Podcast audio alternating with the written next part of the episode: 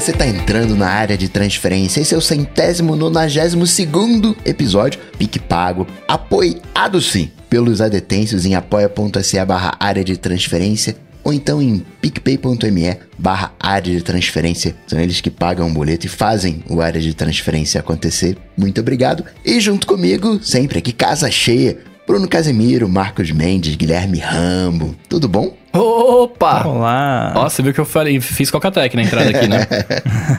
Rambo, essa semana eu achei sensacional. Eu tava vendo um cardápio, aí tinha lá um, um, uma homenagem, era cardápio de coisa de cinema, aí tava lá escrito assim, Rambo. Aí eu falei assim, todo mundo aqui pensou numa pessoa, né? O Sylvester Stallone quando viu esse cardápio.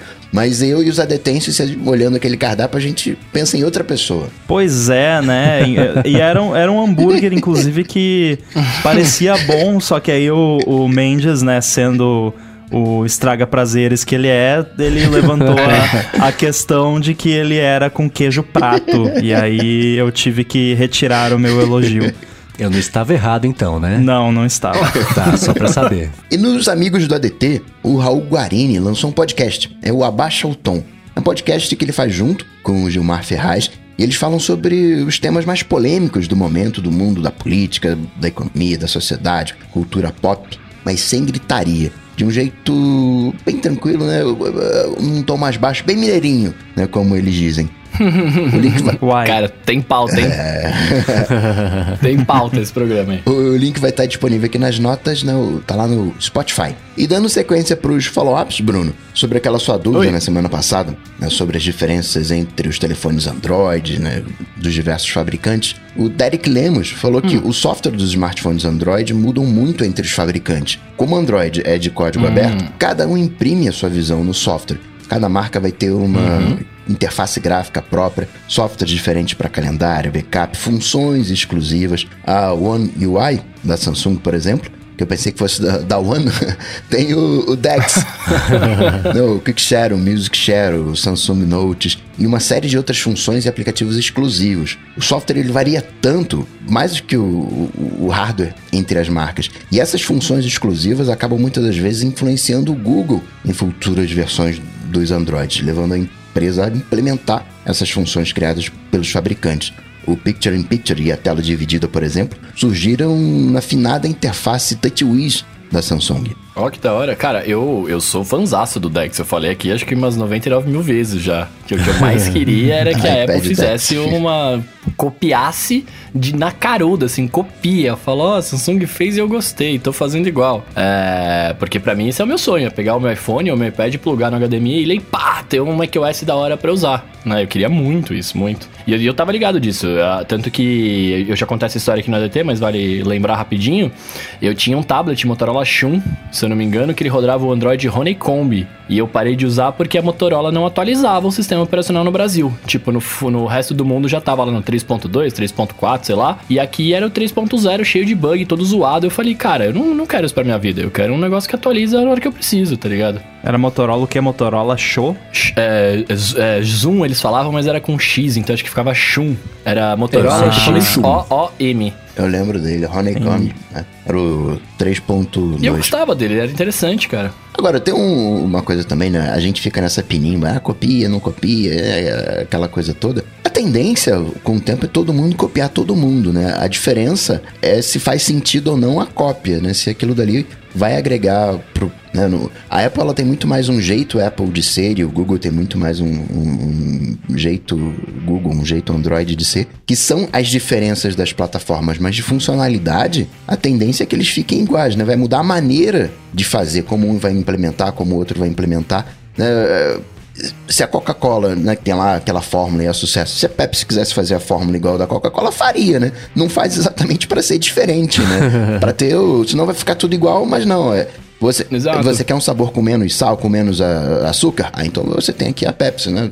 São as opções. Não, mas a gente segue o princípio da internet, de que nada se cria, tudo se copia, né? Então, assim, eu não quero que eles copiem e façam igualzinho. Eu quero que eles façam uma, me deem uma solução parecida, né? A ideia vai ter que acabar sendo a mesma, mas a solução vai ser diferente, vai ser do jeito que a Apple faria, né? Até porque tem muita ideia que ela é bom que ela passe por um, um filtro antes dela ser implementada. Muitas vezes a diferença né? uhum. não tá na ideia, tá na implementação da ideia. Ah, e esse papo também de quem de ah, copiou o recurso é, é uma coisa que eu parei uns anos assim de prestar atenção também. Porque eu acho que tem muito desse lance de ah, se você usa o sistema operacional, aquele jeito tribalista, né? Que eu sempre acho que é meio, meio ridículo, mas assim, se você usa o sistema operacional que eu não uso, você é meio inimiguinho. Então, se eu tenho um recurso que é bacana, você não pode ter como punição por não estar tá usando o meu sistema operacional, ter feito a sua escolha, estar usando o seu, azar o seu. Se o negócio copiou, então você tem que ter vergonha que você está usando o negócio copiado. Sabe, eu acho que é uma atitude tão. Já, já passou, né? Esse negócio. Essa é uma conversa que, que já tem uns anos já que cansou, mas dá pra ver que o pessoal ainda insiste nisso. O que é o contrário, por exemplo, de copiar recursos. O Facebook, por exemplo, né? Aquele negócio de o Snapchat Outra foi coisa. o é, foi o gerente de desenvolvimento de produtos do Facebook por anos. Agora o TikTok é o gerente de desenvolvimento de produto do, do Facebook por um bom tempo, né? E isso é falta de vergonha na cara, né? Aquilo que eu comentei assim, que falta de orgulho criativo, né? Imagina o pessoal de criatividade lá, de, de, de criação, que fica só tendo que copiar, né, o, o, o outro ali. Isso é meio ridículo, né?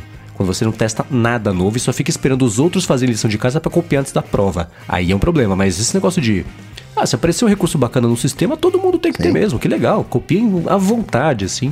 Todo mundo vai tirar o máximo proveito da própria escolha. E fica para trás esse negócio de, de esse tribalismo boboca de, de, sistemas operacionais. Tem gente com muito tempo livre para discutir sobre é isso. É verdade. Né? Sobre esse tribalismo, uhum. Ouvi uma frase esses dias dizendo que todo telefone da Samsung quer ser um iPhone e que todo usuário Xiaomi quer ser um usuário de iPhone. É, mas é verdade, o pessoal gasta tempo pra caramba, né, discutindo isso aí. Eu, eu parei de engajar nesse tipo de conversa faz um bom tempo. Eu só Nossa, opino, também. eu opino aqui no, no, no, ADT porque faz parte, né? Mas uh, fora do ADT, raramente. o pessoal vive me perguntando no, no, no Instagram, no Twitter e tal, ah, o que, que você acha do não sei o que, né? Do Android. Eu, eu nem respondo porque não, eu não conheço, não adianta ficar falando. Também vivem me perguntando de coisa de programação que eu não gosto ou não conheço. Eu prefiro gastar meu tempo falando das coisas que eu gosto. É, e, tem, e hoje, por por exemplo, eu tuitei, né, que a Samsung lançou o quadragésimo telefone nas 36 semanas do ano. E aí, sempre que eu falo da Samsung, tem uma, uma pessoa, algum ouvinte, alguém que, que vem no, no privado e fala assim: por que você tá tão criticando a Samsung? Eu falo, não tô criticando. e aí eu lembro daquela frase que eu li há um tempo também, que era acho que do Rick Morgan, que falou assim: quando a pessoa adota uma marca, uma empresa, alguém como parte da própria personalidade, qualquer comentário percebido como negativo já vira um ataque pessoal, né? Então é meio isso, assim. É. Então, uh, tirando essa parte do tribalismo, eu comento esse negócio da Samsung que eu acho engraçado. Eles lançam fazer spam de hardware, spam de evento agora também, né? Fizeram dois no espaço de um mês, né? Eu acho é, engraçado, mas não é uma crítica, é só uma observação que eu tô conversando uhum. com, e, e, discutindo com os amigos, né? E se a Samsung faz isso, né, de lançar tanto hardware, dá certo, né? Pois o é. Dinheiro né? ela não tá jogando fora, isso dá certo. É aquela disputa por um mercado, por um segmento, né? A estratégia dela que vem dando certo. Agora, Rambo, você falou aí de né, bacana ter uh, gente pensando aí para selecionar né, se implementa ou não uma determinada função. Tem uma outra coisa também que eu acho legal, é que às vezes você, na análise dessa função, você não vai vetar, mas você vai postergar. Eu fico imaginando se a Apple resolvesse soltar agora no iOS 14 tudo aquilo que ela já sabe que vai acontecer. O tanto de coisa que a gente ia ter que aprender nesse iOS 14. Ela não, ela vai soltando as coisas aos pouquinhos. Né? O, o que ela fez com os atalhos da Siri? Ela foi indo ali a cada ano, trazendo mais um pouquinho, mais um pouquinho, mais um pouquinho. Se ela trouxesse tudo na primeira uh, versão, ia, ia assustar as pessoas, a galera não ia usar, né? Tem que além de validar a ideia, tem que dar um prazo para a ideia. É, não só isso, mas a questão, né, de realmente, como você falou, de todo mundo ter que aprender um monte de coisa.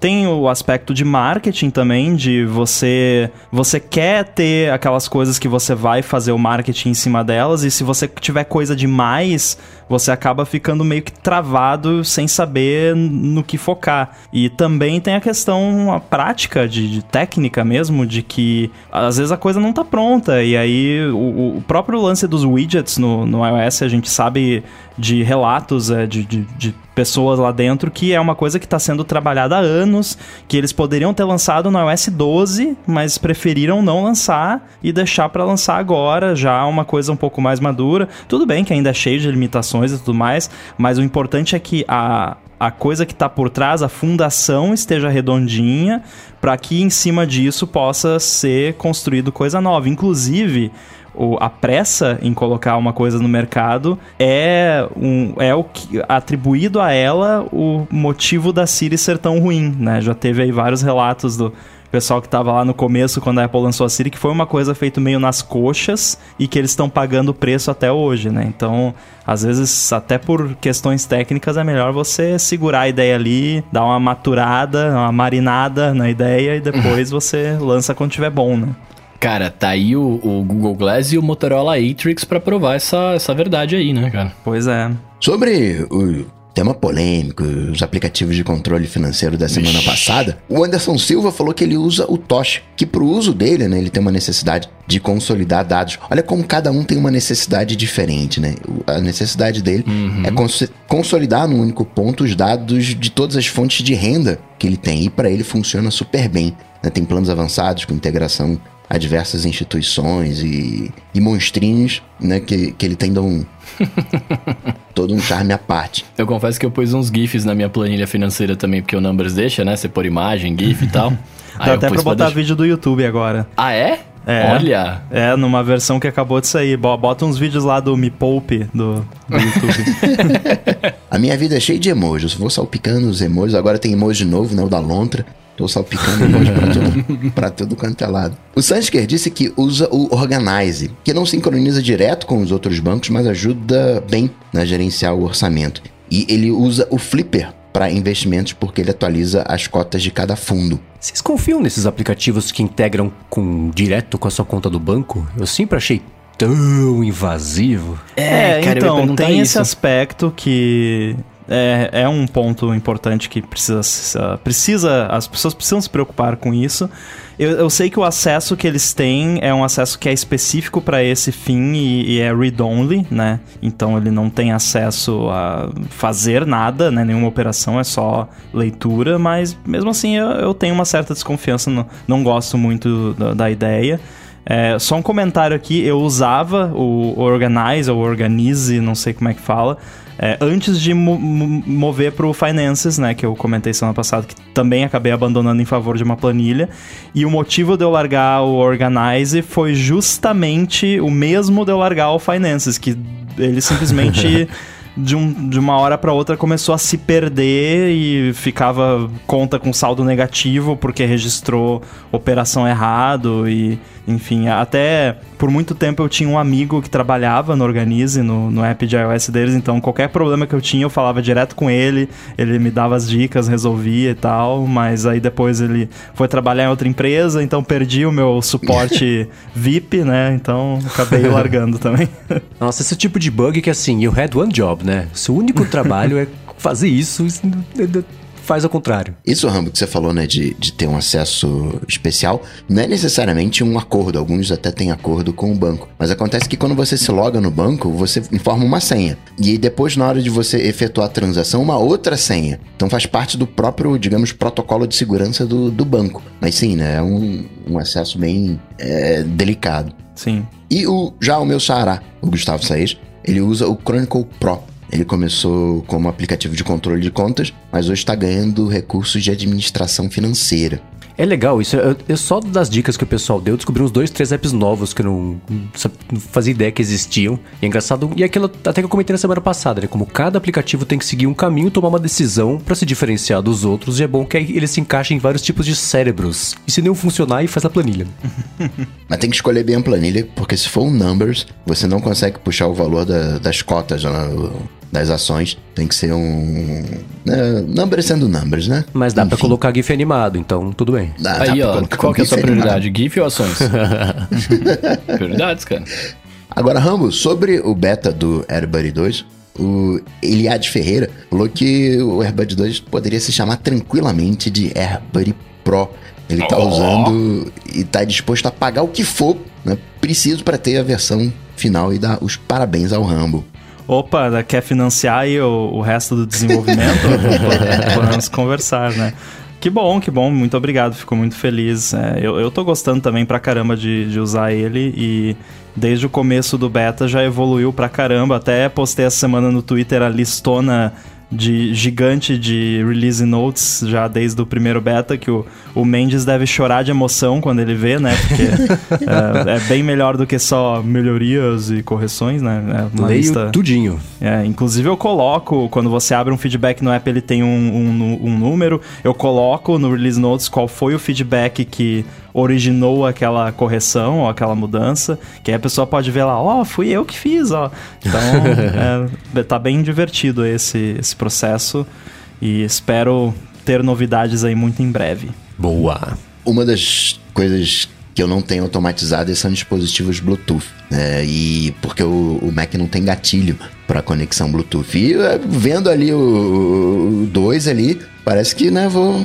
Esse problema, hoje o único Bluetooth que eu coloco no, no Mac são os, os AirPods. Parece que isso vai ser resolvido, hein? O Coca tá muito curioso. Eu acho que eu vou renomear aquela abra pra Coca. Em vez de automação, vai ser, se chamar Coca. Não, sabe como é que tem que se chamar? Cuoca. Cuoca. E tem a fotinho, né, do... É, o, o Luiz Quintão, né, sobre o, no bonus track, né, que a gente falou lá dos animais, onde que o Google Docs sorteou, o Luiz Quintão falou, né, que apareceu um coca para ele no, no feed. Eu não sei como é que pronuncia isso, eu fico falando coca, mas de repente deve ser coca, sei lá, no feed do, do Instagram dele, que te falar em bichinho fofo demais ele. eu vou pedir para algum amigo da Austrália me mandar uma gravação de como se pronuncia Boa. coca. Sobre os cartões virtuais que a gente também comentou, né, no, junto da leva de aplicativos financeiros, tanto o Ednilson Rosa quanto o Ivan William falaram que o BB Fácil permite a criação de múltiplos cartões virtuais para o mesmo cartão físico, com limites e tudo mais, ó, fica a dica. E finalizando sobre o Flash SMS, o Clayton Rodrigues falou que os serviços de Não Me Perturbe, Procon e Anatel só incluem chamadas, não incluem o, o envio de SMS. Mas o Thiago Reis lembrou que dá para mandar um SMS para a operadora pedindo para cancelar. Claro, é o 888 38, a Oi são 5 5, a TIM 4112 e a Vivo 457. Consistência total, né? Cada show número. Eu gostei Cara, do que são 5 5 É eficiente, é. dá pra lembrar fácil, porque o resto. Parece que foi aquele gato que passou em cima do teclado assim, pronto, esse foi o número que foi definido. uma vez eu vi um, uma piadinha de senha para Wi-Fi. Qual é a senha? 1, 2, 3, 4, 5, 6, 7, 8, 9, 10. Só que na verdade era 1, 2, 3, 4, 5, 6. É pra ninguém usar mesmo. E partindo pro primeiro assunto, temos já uma câmera por debaixo da tela. Pois é, menos... o ADT lembrou é... o mercado que isso existe, né? a Xiaomi anunciou né, a terceira geração da tecnologia e o primeiro celular assim sai, segundo ela, no ano que vem. Ano que vem vai ter. A ZTE anunciou. Aí, quando chega no, na, na, China, né, você vê que o negócio virou carne de vaca, né? Já tá todo mundo, todo mundo fazendo, né? Que nem o Note. Não foi a Apple que inventou o Note, não. Ela foi lá a primeira a colocar. Não, na verdade foi antes, né? O, o foi o. Lá do, do Jeff Bezos não, do, do, é, Android lá. O, como é que chamava? Essential, Essential Phone. É. Essential Phone. Que fez o furinho ali e tal, e veio todo mundo, seguiu a, a onda. E a ZTE tá indo, anunciou o Axon 20 5G, que já tem esse furo, e chega agora na China. E então, uma, como o Mendes gosta, vai ser tela de ponta a ponta, e você não vai ver o furo da câmera. Nossa, e não vai atrapalhar nada. eu sempre quis. Que maravilha, hein? Pois é. E vocês viram como funciona, que louco que é? Que a câmera consegue enxergar entre os pixels e monta a imagem com isso? É, sinistro, é isso foi cara. uma coisa que eu sempre pensei, assim, é, é, claro que, né, você, assim, tentando falar na, a ideia na cabeça é muito mais fácil do que implementar em prática, né? Uhum. Mas é, quando você tem um, um objeto que ele não é 100% opaco, né, e ele tem, digamos assim, imagina que você vai, por exemplo tirar uma foto de uma coisa, só que tem uma grade na frente. A grade é cheia de furinhos. Se você chegar bem pertinho da grade e você focar além da grade com uma câmera, você consegue fotografar como se a grade não estivesse ali, né? Uhum. Então eu imagino que o princípio seja parecido, só que deve ser muito mais complicado, né? Porque estamos falando de coisas muito menores, microscópicas, né? Então deve ser bem mais complicado, mas eu imagino que seja mais ou menos isso que está acontecendo, né? É, se fosse fácil já tinha, né? É, ter agora, mas ainda assim já, já estaria mais popularizado. Seria comum, né? Inclusive é uma coisa que a gente já falou aqui antes, que a gente sempre tá falando, é, quando é que a Apple vai fazer isso? E um dos motivos de muitas vezes, né, isso sair antes nesses outros aparelhos é porque eles não precisam fazer na escala que a Apple precisa fazer, né? Então, talvez seja uma coisa que já rola, mas em pequenas quantidades, ou que o, o yield, né, que é tipo o, o, a porcentagem de unidades onde isso dá errado ainda é grande demais, né? Porque a Apple é, ela famosamente trabalha com tolerâncias muito pequenas né, na, na, parte de fabricação, então.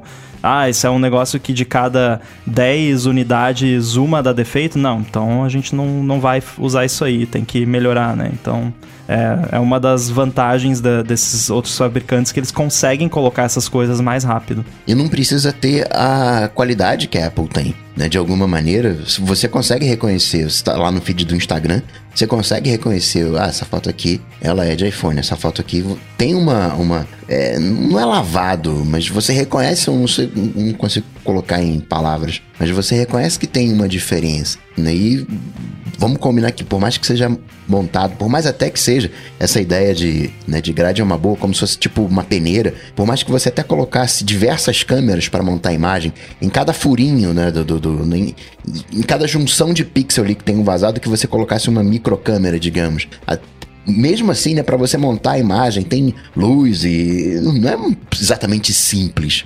Não, não é. E uma coisa que o Rambo estava comentando, que ele falou sobre a, a, a, o volume de vendas, né? Eu estava procurando aqui, eu achei dados de 2018, que é desatualizado, mas, por exemplo, de 2000 e...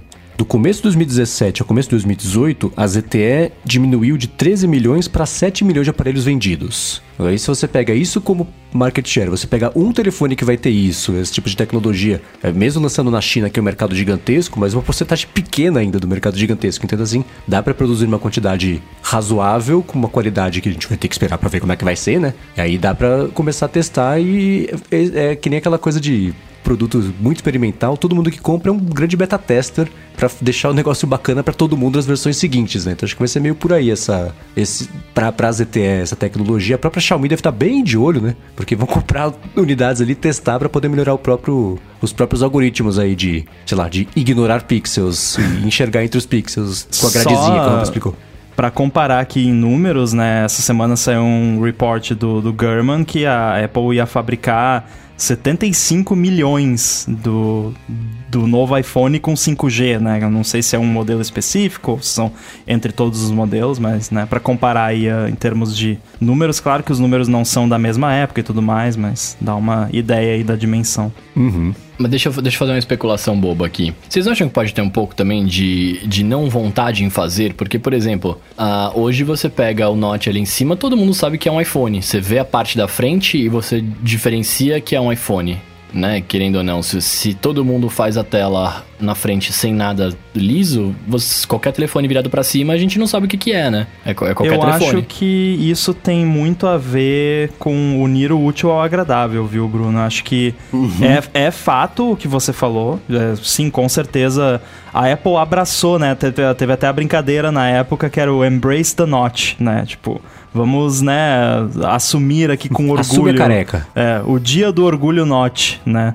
É, então a galera, a Apple realmente, né, olha que bonito, né? Olha esse design e tal. E assim, é, não me batam, mas é bonito. É, foi um negócio bem feito, porque temos que colocar essa franja horrível que vai comer um pedaço da tela que o Mendes vai odiar. Como que a gente faz isso de um jeito que pelo menos fique ok, né? Que fique bonitinho. Então tem todo o detalhe da curva, de como que se conecta com o bezel. E, então teve um cara que fez, um designer que fez uma análise é, impressionante, assim, o cuidado. E por isso que você olha às vezes outros devices com Note e você fala, nossa, mas tem alguma coisa estranha nesse Note. É, que no, no iPhone é, o estranho é que tem o Note, né? Mas pelo menos ele em si é, é, bem feitinho. E, mas eu acho que assim que a Apple conseguir tirar, ela vai tirar. Não, não acho que, não, vamos deixar o Note porque aí o pessoal vai saber que é um iPhone. Eu não acho que isso seja a prioridade. Eu acho que isso foi um. Vamos pegar, já que a gente tem que botar esse troço horrível tapando um pedaço da tela, vamos assumir, né? Vamos, vamos ter orgulho disso. Saquei. É porque dá para você personalizar, né? Do jeito que ficar a tela, a Apple vai personaliza. Hoje você pega uma selfie, aquela não é selfie, né? Mas enfim, aquela selfie de frente do espelho. Antigamente você via que era um, um iPhone porque tinha um, o, a, o, logo da Apple. Agora não tem o logo, mas você reconhece pela câmera. Né? A, a, a coisa já tá marcada na, na, gente de alguma maneira. E é a questão de fazer criar uma marca ali, alguma coisa pra gente identificar à frente. Sim. E esse lance da câmera é curioso mesmo, né? Que eu tava pensando exatamente nisso com as câmeras da Samsung, que ela colocou aquele, ela tá com aqueles quadradões enormes. Vocês viram aquela foto do Marcus Brownlee comparando o telefone da Samsung com o, o Surface Duo? Uhum. Que a grossura do Surface Duo uhum. é a grossura quase da é. câmera só dos telefones da Samsung. E assim como a Apple abraçou o Notch, a Samsung abraçou o Calombo como não tinha sido visto ainda no mercado de telefones, né? Porque esses quadradões, eles. Sei, lá, é, é, meio ridículo descrever assim, mas tem personalidade, estão lá o de verdade. É um né? dromedário, né? É. então ela adotou isso aí, mas eu acho que é por isso, assim, é, é, é, o jeito de você fazer um branding nas fotos de selfie, nas fotinhos de, de selfie, não, não, não, nem selfie de espelho, né? Foto que é, dá pra. O próprio telefone, a parte de trás aparece ali no, no espelho refletido. Então, é, para colocar o logotipo, que é uma coisa que é meio lugar comum, isso vira parte da solução do design de um pedaço ali do telefone. E você vê o Google com o Pixel também que colocou aquele quadradão lá que nem precisava, né? Se você. Ainda mais as, as gerações que tinha uma lente só, que agora vai ter duas, vai ter duas câmeras. Mas tá todo mundo tentando colocar um pouco de personalidade com um detalhe. É que nem moda, que o pessoal exagera tanto numa coisa que ela passa da, da escala do brega, dá a volta e fica bonito de novo. É meio isso, assim, com esses Sim. detalhes que poderiam ser feiosos, mas se for um feio feito com carinho, fica até meio bonitinho depois, que é o caso do Note, por exemplo, como falou, sobre todo o lance do equilíbrio das curvas, aquela coisa toda que é verdade. Se você para pra olhar, você vê que tem esse, esse cuidado sim, né? Só é, é, é, enfeitar um porco, né? No fim das contas mesmo é só uma, uma solução para um problema, né? Seria melhor enfeitar um coca, né? Aí nem precisa. Mas é, tem também um outro lado que eu tô pensando aqui, Mendes, que é o seguinte: a gente tá olhando para um smartphone que tem uma câmera. E hoje talvez a gente esteja bem perto de ser uma câmera que tem um smartphone acoplado. Quando eu vejo uma câmera, uma câmera tradicional, aquela DSLR, whatever da vida, eu sinto a imponência dela pela lente. Eu não entendo nada de uhum. câmera, não entendo nada. Mas eu vejo aquele lentão e falo, caraca, esse negócio aí é... Principalmente se é... for branca e tiver um anel vermelho ao redor do foco, né? é, tem umas que são gigantes, que tem até uma alça, o negócio... Eu, eu não, não tem umas é que, que, o tripé vai na lente e a câmera fica é... flutuando, né? eu não sei como é que aquilo dali funciona, mas me passa uma ideia de, de, né, de imponência. E acho que tem um pouco disso também hoje nessas câmeras. Tem a questão do tamanho físico lá, o, né, que não cabe dentro do corpo, então tem que ficar do lado de fora. Mas é isso que o, né, o Bruno estava levantando, né? É uma coisa que aconteceu e a gente está aproveitando esse lado da imponência, né? Você vê que são, são câmeras imponentes. É, em termos de você reconhecer o device, a gente não pode também deixar de lembrar da interface, né? É, que embora tenha muita cópia também, tem muita interface que é muito parecida uma com a outra, mas o que define a experiência frontal de um device desses é o software, né? Que é a interface dele, assim como o Apple Watch, o que define no fim das contas o, o, o design dele é o software, embora o hardware tenha o seu design, você possa trocar a pulseira, mas a cara dele, né? Tanto é que chama, né? Watch face, é a cara do relógio, né? é, ela é o que define de fato o design.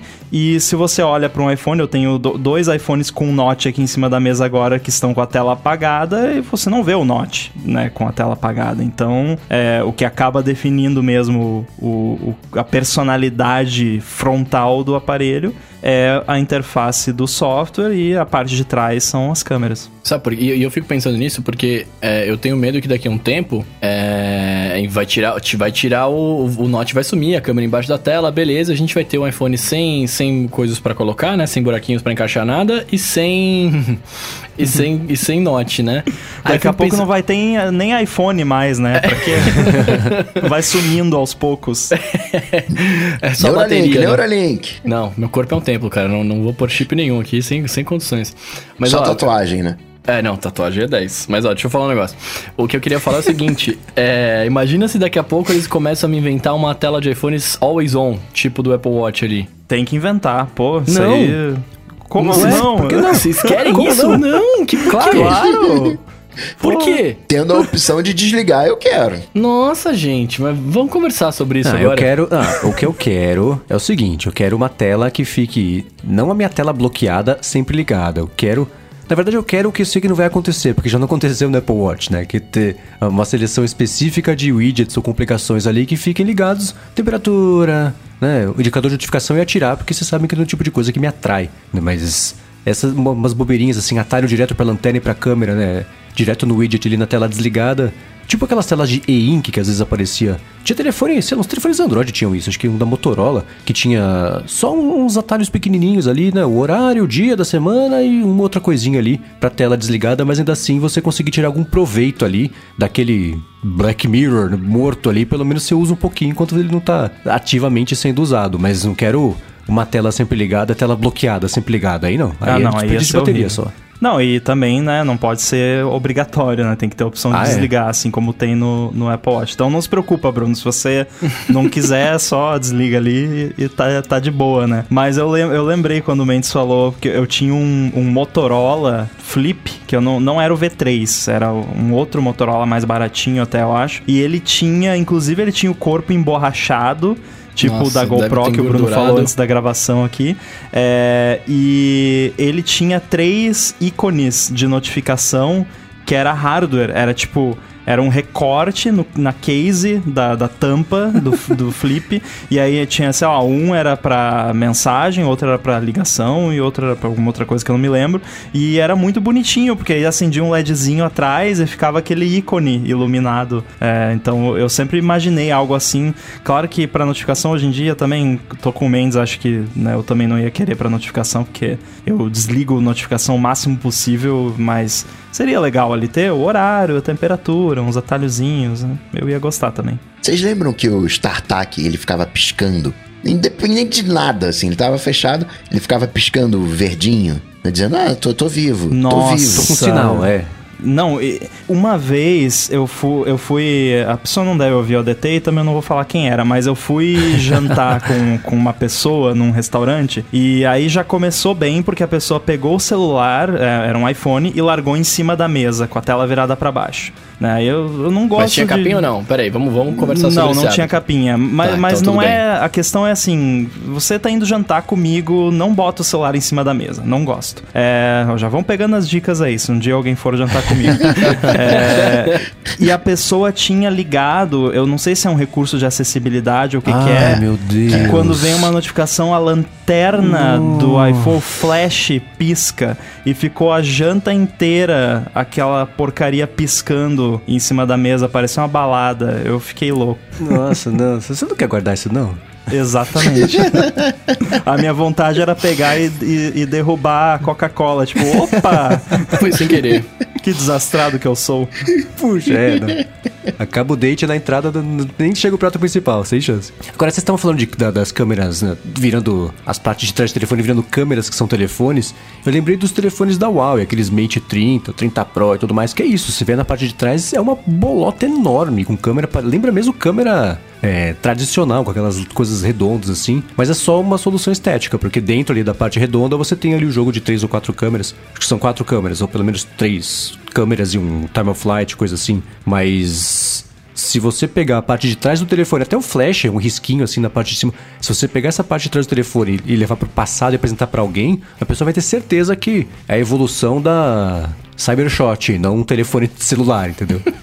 Exatamente, né? Se você volta ali pro, pros anos 2000 ainda, você, a pessoa, ué, a Apple no, do futuro fabrica câmeras, né? É. E, e não deixa de ser verdade, né? Eu lembro que uma É, do passado estatística fabricava que o... Quick Take, né? É, não, eu lembro que tinha uma estatística que o Steve Jobs adorava falar nas keynotes dele, que era o iPhone é a câmera mais popular no Flickr, né? Era uma coisa assim. Uhum. É, tipo, então, é uma câmera, né? De certa forma. É, sim, é. É uma câmera quando convence uma câmera pra falar sobre algum tema específico, né? Quando é o MP3 player, é o MP3 player mais usado do mundo. Quando é o comunicador, é o comunicador mais usado do mundo. Quando é a loja de aplicativos, é a máfia mais usada do mundo. Depende É, ali do... Quando é o com- computador mais usado do mundo. É, né? What's a computer? Exato. O N95, ele também tinha uma câmera zona atrás, não tinha? É, dá Da com uma Nokia. lente causais. É, era bem É. grande mesmo. Então lembrei certo. Eu tava procurando no GSM Arena, eu achava que era da Nokia, eu falei, mas a Nokia tá irrelevante faz tempo já, né? Não tem nada que ele sente que tinha um círculo, então era esse, era o N95. Nossa, o meu irmão usou um N95 por muito, muito, muito tempo. Uh, eu não lembro agora quando foi que ele mudou para iPhone, mas não, não faz tanto tempo assim. E inclusive ele ainda tem um N95 e ele ainda funciona, o que é impressionante. Olha lá. Ó, tem por 200 reais no Mercado Livre, eu tô procurando aqui. Vai comprar? Hoje não. Cara, Hoje eu não. lembro desses, desses. O que, que é esses telefones? Como que a gente chama eles de pré-smartphones, features phones? Eles têm uma nomenclatura que eu não sei? Ah, É, eu já acho era que smartinho, o, né? É, o N95 ele já era considerado um smartphone. Então ele era, ele era quase smartphone, vai. Que não era É. tão. Médio Não, smartphone. quando o. Steve Jobs fez a apresentação do primeiro iPhone, ele, ele falou, né? So-called uh, smartphones, né? Tipo, é, eles dizem que é smartphone, É. né? Então. É verdade. Mas eu, eu tô perguntando porque, assim, dessa época pré. Smartphone, sei lá, vamos, telefones com teclado físico ainda, né? Eu lembro que os três que eu mais gostava, cara, era o E63 ou E73, agora o, o E78 eu lembro da Nokia, que era um que vinha com tecladinho também. E se eu não me engano, rodava alguma coisa parecida com o Windows lá nele. E eu Nossa. gostava pra caramba, porque eu lembro que dava pra, pra pôr o MSN, tá ligado? Tipo, umas coisas meio, meio diferentes, assim, né, pro, pro smartphone da época. Ah, Ele- e antes- esse E73 tinha um look meio Blackberry, não era? É, ele parecia um BlackBerry, exato, exato. Nossa, eu me lembro do que chegou a existir um overlap entre MSN e iPhone. Eu cheguei a usar o MSN no iPhone. Nossa, um- tinha- como é que chamava o app? Ah, eu Beehive. Isso. É, tinha que deixar. outro. Tinha que deixar a. Você tinha que desligar a tela do iPhone com o app aberto, senão você não recebia notificação, porque não existia background naquela época. É verdade. É, porque naquela época o aplicativo ficava congelado, né, em, em background, né? Não tinha o que fazer. Eu adoro como a gente começou aqui falando da- de câmera embaixo na tela e agora a gente tá falando de nostalgia de feature É velho, né? Ficamos velho. Semana devagar é assim mesmo. Mas peraí, deixa, deixa, deixa, eu, deixa eu continuar minha, minha, minha saga aqui, porque tinha mais dois que eu gostava Quais muito. Ah, Um é, era esse, né? Então, esse da Samsung. Aí tinha ah, um da Sony Ericsson, que era de flip. Que ele era preto e laranja, que ele era todo focado em MP3. Acho que dava pra pôr, tipo, 20 músicas dentro dele, sabe? Uma eu, coisa tive, assim. eu tive esse. Walkman. Não, não, não. É, Walkman, acho que era o né? Walkman, acho que era o Walkman. Esse eu gostava muito, que a, a, a frente dele, ele era todo, ele era meio chumbo, assim, né? Meio cinza com laranja, a versão que eu tinha, pelo menos. Aí você levantava, ele fazia o flip pra cima, né? O teclado era laranja e tal. E quando ele tava fechado, que tinha só tela e um botão embaixo de play, pause, né? Que era um redondinho no meio, cara, eu achava ele muito bonito. Eu fiquei com esse telefone, se eu não me engano, cara, acho que uns 5 ou 6 anos direto, assim. E eu, eu instalava emulador de Game Boy que rodava um negócio em, em Java, eu acho Nossa. que era ponto .jar, se eu não me engano. E eu ficava jogando, eu ficava jogando o emulador ali. É, e antes desse tinha um outro da Nokia que era um parecia um sabonetinho. Não sei se vocês vão lembrar também. Que iPhone ele era... 3G? Oi? Não, Não, o, ele o era- iPhone 3G branco parecia uma saboneteira. É, eu parecia um febo. Não, mas ele Ai, era, ele foi um dos... Febo. Cara, Febo é. Eu uso Febo em casa aqui, né? Mas é uma sabonete de avô, né? Assim, tipo, meu avô usava Febo, eu acho. Ah. Mas ah, então. E aí, assim, tipo, eu lembro que esse telefone da, da Nokia, ele foi um dos primeiros que tinha alto-falante alto-falante pra você ouvir a, a música sem estar com fone, né? E aí eu lembro que era um festival de gente andando na rua com o telefone alto e ouvindo música sem fone de ouvido. Eu falava, Nossa. cara, que loucura. Tipo, eu queria muito, porque ele era bonito. Mas era uma loucura isso na época que, que foi lançado. Em 2007, mais ou menos, se não me engano. 2007, 2008. Ó, vocês falaram do app de usar o Messenger. O que eu usava pra usar o Messenger no iPhone era o Fring. Não sei se Fring. chegaram a usar. Fring. Era um agregador, não era? É, ele, você conseguia usar ICQ, É, era um agregador o de Live Messenger. Messenger, todos eles juntos. E tinha frango frito no app também. E metanfetamina. Só se Eu falava usava- em, em espanhol. Tinha um outro que o ícone era azul, escrito em amarelo, acho que era IM Pro, IM alguma Plus. coisa assim. IM Plus, é. Teve, cara, esses agregadores foi uma época uma febre, né? Todo, tinham vários agregadores de Instant Tinha o Messenger, Adium né? pra. que deve ter até hoje pra Mac. Sim, eu Mac. usava o Patinho Adium. lindo. Sim, Exatamente. E o, o patinho, nossa, era muito bonitinho, porque você primeiro que você lindo, né? podia customizar o patinho, você podia botar um terno no É, patinho, com trocar terno. a cor. Eu usava o patinho com terno azul, e aí quando vinha uma mensagem, ele ficava abanando as asinhas, assim, era muito bonitinho. Você sabe Isso por que, que o ícone do, do Adium era um, um, um patinho? Por quê? Não. porque eles não conheciam o Coca. Ah, faz sentido. Boa. Esse negócio era tanta febre que eu lembro que na época o meu TCC da faculdade foi sobre um, um aplicativo desses, de agregador de Message, que um brother trabalhava, era um laranja. Agora eu não, não lembro o nome porque faz mocota, mas eu lembro que ele era laranja e ele agregava tudo, menos, a, menos acho que o, o MSN, que era o que a gente mais usava na época. Eu falava, mano, por quê? Né? Tipo, a solução de mercado desse bagulho que a gente tem que propor é, é pôr o MSN aí, mano, que é o que a galera mais usa. Laranja? Então, é, eu, tô te... eu tô tentando achar aqui, mas eu não vou lembrar de jeito nenhum. Foi só o TCC, não, não é muito importante, não. Ah, já foi, né, cara? Eu não segui essa área, então tudo bem. Partindo pro próximo assunto, a Apple tá enrolada lá com o App Store e as regras e faz isso, faz aquilo outro, todo mundo de olho. A Rússia também falou: oh, não, 30% é muito, o máximo vai ser 20%.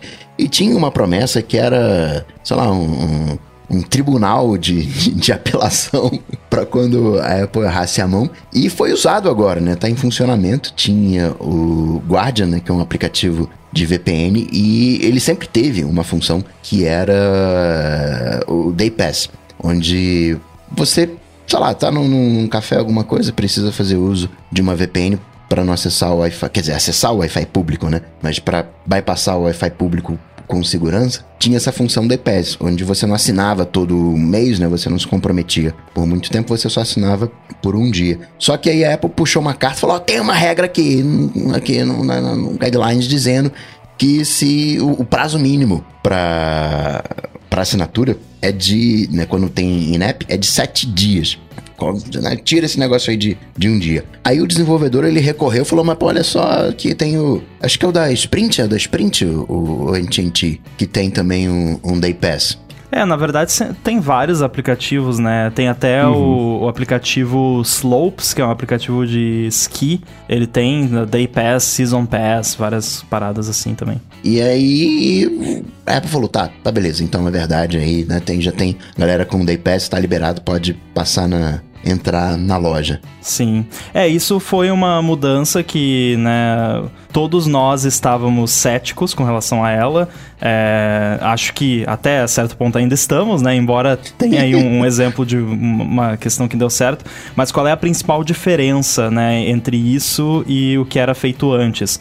Porque acontecia antes, né, com bastante frequência, e virava notícia e tudo mais, de ah, o desenvolvedor mandou uma atualização com, sei lá, o Day Pass, ou o Day Pass já estava lá e ele mandou um bug fix, aí a Apple foi lá e rejeitou o app porque não pode, que agora eles decidiram interpretar os guidelines que não pode. O que aí o desenvolvedor reclamava, botava na imprensa, não sei o que e tal, e a Apple tá, tá bom, tá bom, vai, vai, vai, passa aí. É, o que que mudou com essa mudança com esse novo sistema? O que mudou é que isso agora é, é como se fosse um, um tribunal, cria precedente.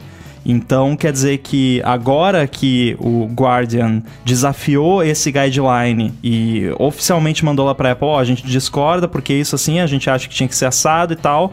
Agora a Apple vai de fato mudar o guideline para que isso que eles fizeram seja permitido.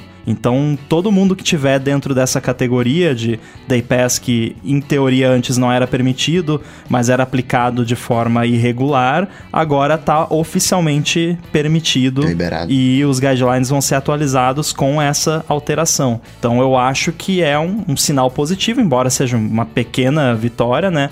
Mas acho que considerando que isso já aconteceu, assim, o, o Guardian, é, ele não é um app de VPN assim, de nenhuma empresa gigante, né? Não é um Facebook da vida, não é uma Amazon da vida. Então eu acho que é um bom sinal que isso tenha acontecido. Inclusive, essa semana, a Apple abriu o formulário lá que qualquer desenvolvedor que faça parte do programa de desenvolvimento pode entrar lá e, e mandar lá a, o que ele quiser sobre os guidelines. Coitado de quem vai ler essa inbox. Né? Porque antigamente, quando o desenvolvedor reclamava, guardando as devidas proporções, você reclamava para quem te bloqueou. O cara fazia revisão, Aí você, não, tá reprovado aqui. Aí você ia negociar, não, rapaz, mas olha só, que negócio aqui, não, não, tá bloqueado aqui. Se aquilo não escalasse, você ia ficar com a mesma solução. Agora você tá fazendo um processo à parte, né? É um outro grupo de pessoas, claro, de repente pegou outra pessoa ali para avaliar, enfim, mas não é a mesma pessoa, né? É um outro, é um outro fluxo, exatamente para poder virar regra, né? Com uma outra é, autoridade né, a gente pode dizer. É, porque quem faz o review do app é, é, um, é um peão, né? Tipo, é uma pessoa que tá ali, ela só tem acesso aos guidelines uh, e faz ali a avaliação de acordo com a interpretação que foi ensinada para ela e que ela tem, né? Então tem um pouco de subjetividade às vezes. E inclusive por conta disso tinha esse problema, né? Você podia ali falar com, né, que nem o Coca falou, manda mensagem ali, ah, você me bloqueou, quem sabe, né? Mas veio assim, assim, assim, e aí o cara, ah, tá bom, tá bom, beleza, libera.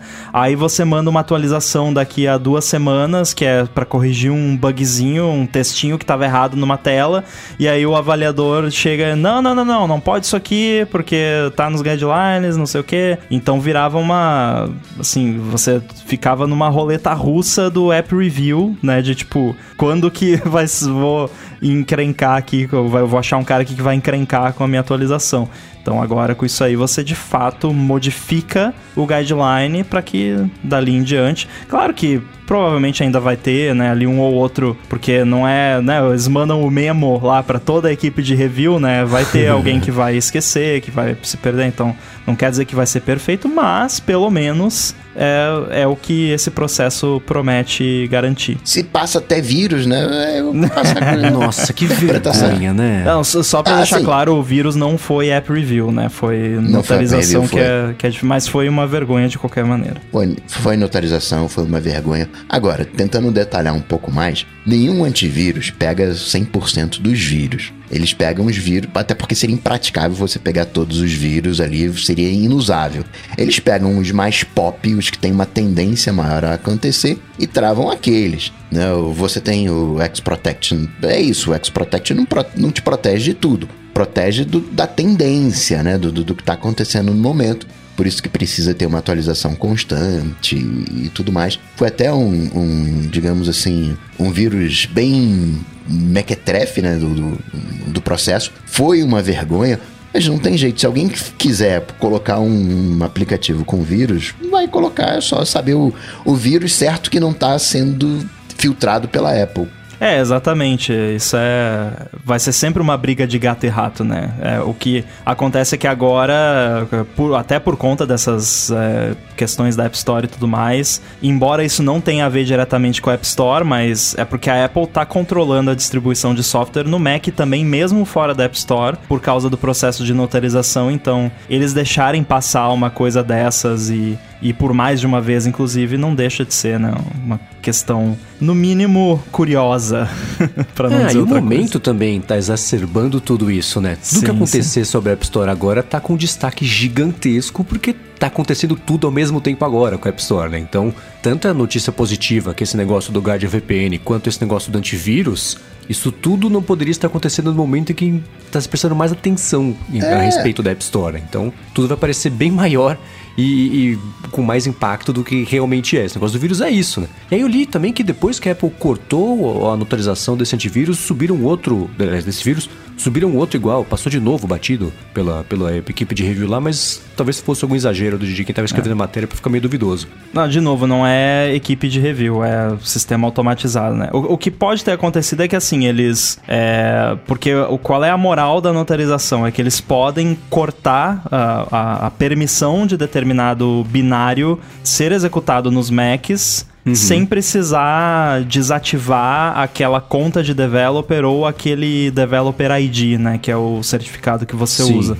É, então eles podem cortar só aquele binário específico que está comprometido. Uhum. Então eles fizeram isso, só que talvez tenha um, rolou um delay entre eles cortarem esse binário que estava comprometido, que esse binário ele é único, ele tem um ID então, se tiver qualquer outro binário com o mesmo vírus, mas o binário é outro, vai passar, já tá lá, já tá rodando.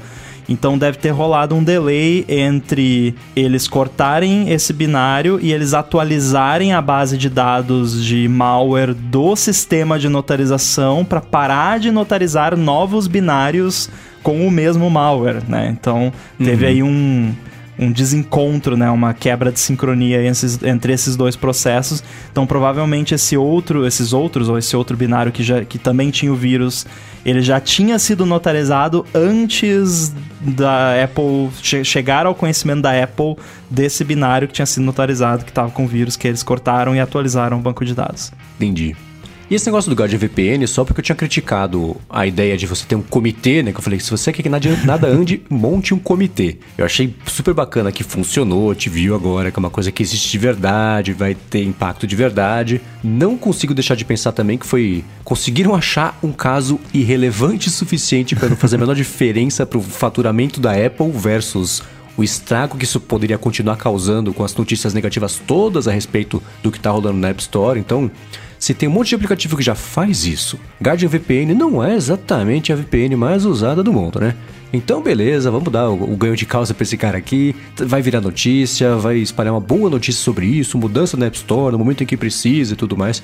E fica todo mundo feliz sem a Apple, no fim das contas, abrir muito mão de 30% ali de espremer nesse caso também. Então, mas isso é positivo. Que teve... é, sim, porque, sim, sim, sim. Uh, claro que você tá certo, acho que, que faz todo sentido.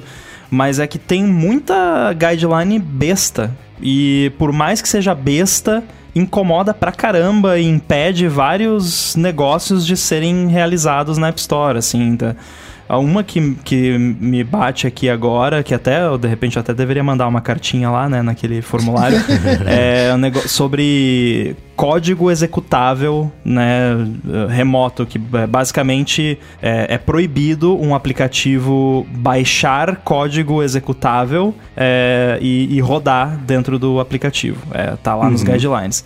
Todo aplicativo faz isso. Não tem um aplicativo na App Store que hum. não baixe código executável de uma forma ou de outra. Acho que também está relacionado com o guideline de que o aplicativo não pode modificar o comportamento dele após o app review. Todo aplicativo hoje em dia faz isso, todo uhum. aplicativo tem um esquema de configuração remota. Você não, não faz software hoje em dia sem isso. É, então é um guideline bobo que foi feito em 2008. Ultrapassado, é. Ultrapassado, é. que não faz o menor sentido e não vai afetar a Apple, né? Assim, em termos de o quanto eles vão faturar. Então é mais um que eu espero que morra aí com esse novo processo. e se você for ler o, o, o, review guideline, você vai ver várias besteiras assim. É claro que não vai, não, vão, não vai alguém entrar lá, não, eu queria pagar 0% de comissão. É, ah, não, tá bom, beleza. Não, né? Óbvio que não vai ser isso, mas é, pelo menos essas coisas bestas e, e ultrapassadas aí, da, viúvas do Steve Jobs, acho que vão morrer é, uma regra imbecil que eu lembrei agora que existe é aquela de que o aplicativo de digitar, de fazer código não pode ter mais do que X% da tela ocupada. Qual é que é? 30%? É, 30%? Tem, tem um negócio que é aplicativos que são editores de código não podem preencher acho que mais do que 80% da área total da tela com o código. Tipo, what? né? É muito tosco. Nunca desconfie da capacidade dos desenvolvedores, né? Se tá ali, tem um motivo. Tem um cara que falava isso aí, né? Se colocar, se colocar nessa nota é porque tem algum motivo.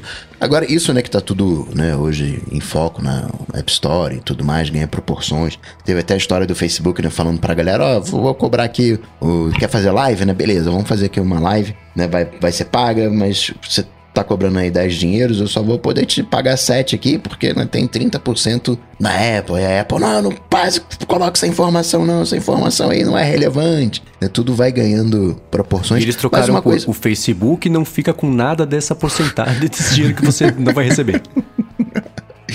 Agora, uma coisa que eu achei boa foi a questão: olha, teu aplicativo tá com algum problema, né, e você está querendo soltar uma correção, não vou aplicar regras em cima dessa correção. Essa correção passa, não é passa batido, mas passa pela revisão. Quando você submeter uma versão com novas funcionalidades, aí eu vou ser cri-cri, aí eu implico, não, isso aqui não pode ter day pass. Você não consegue mais, entre aspas, rejeitar um, um update de correção de bug pelas, por causa das guidelines. É, a não ser que seja problemas legais, né? Tipo, sei lá, tem uma infração de copyright, alguma coisa assim. É, mas isso é muito bom, porque era muito comum a Apple simplesmente fazer updates de refém, né? É, tipo, ah não, a gente não. Você libera lá um. Manda um update corrigindo um bug crítico no app e aí a Apple vem complicar por causa de alguma besteira que já estava lá antes e aí eles resolvem complicar. Tipo, ah não, não pode fazer assinatura da iPass enquanto isso seus usuários estão com um crash lá que está acontecendo que você corrigiu nesse...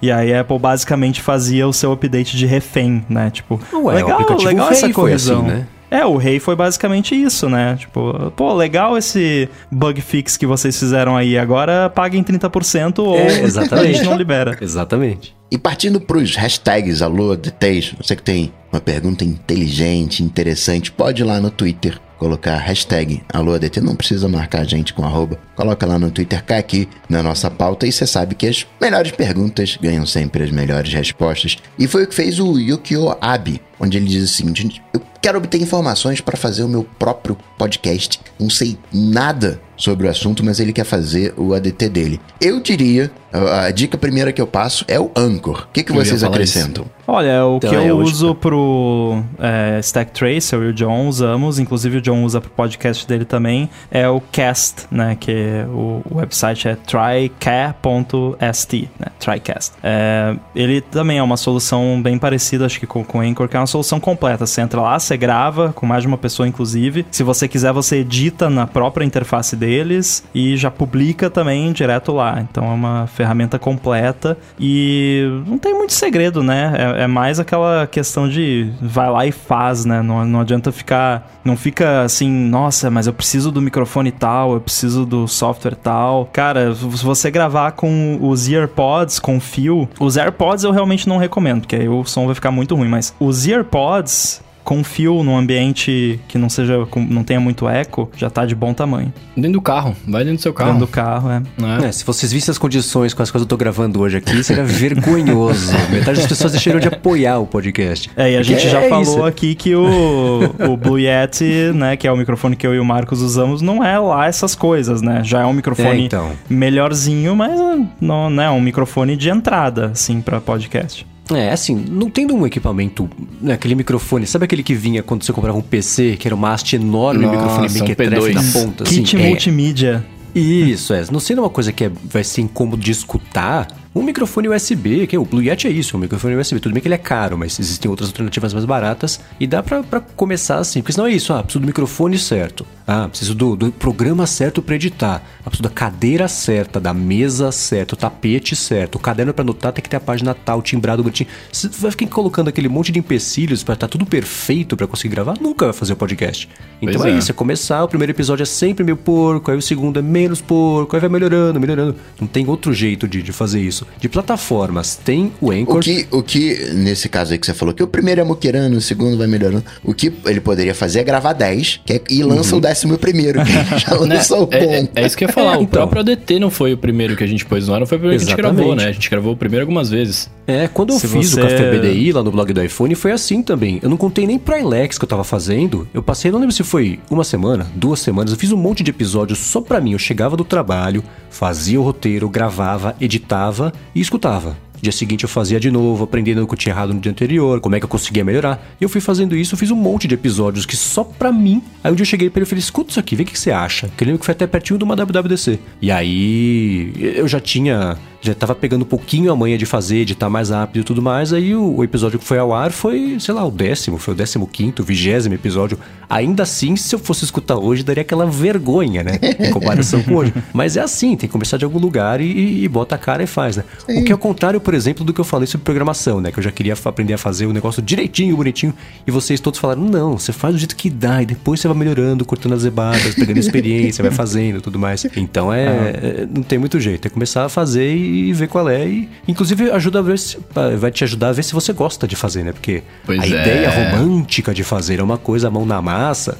Quando vira trabalho, aí é outra é coisa. completamente diferente. É, a Sim. questão do, do podcast, e de qualquer coisa, na verdade, que você tem que ter uma certa regularidade, é que. Porque assim, é, esse tipo de, de trabalho, isso vale pra podcast, isso vale pra canal do YouTube, isso vale pra se você quer ter uma conta no Instagram que, que tem um, né, um fluxo. Você tem que ter é, regularidade. Não, você não Sim. pode lançar um episódio hoje, aí lançar outro daqui meio ano, aí dois meses depois você lança outro, aí uma semana depois você lança. Não, tem que ser assim, não. É toda semana, na sexta-feira, ou toda.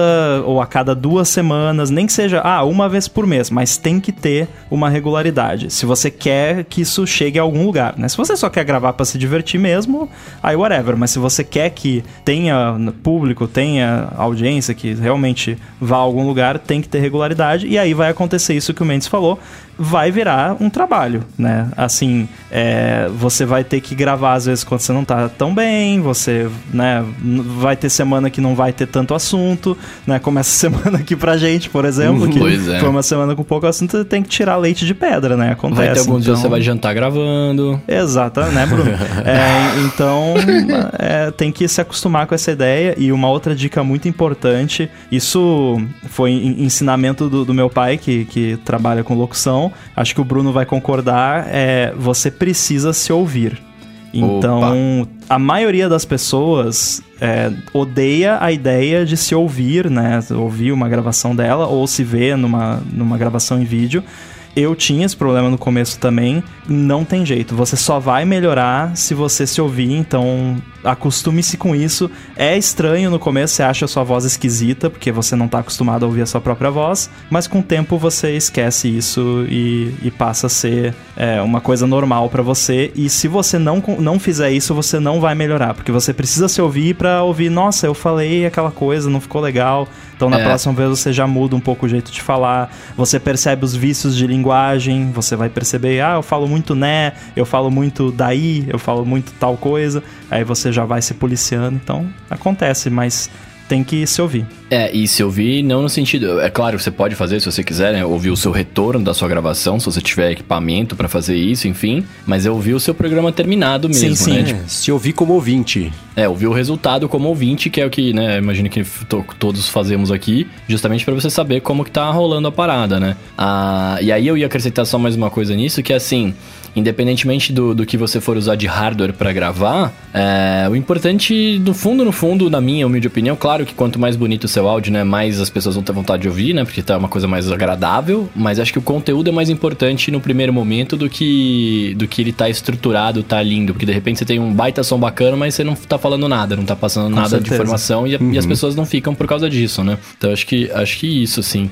Ah, e também fazer podcast com pelo menos duas pessoas, eu diria diria que é bem mais fácil do que você tentar fazer um programa sozinho. Eu, por exemplo, não me garanto faz, de faz, fazendo um.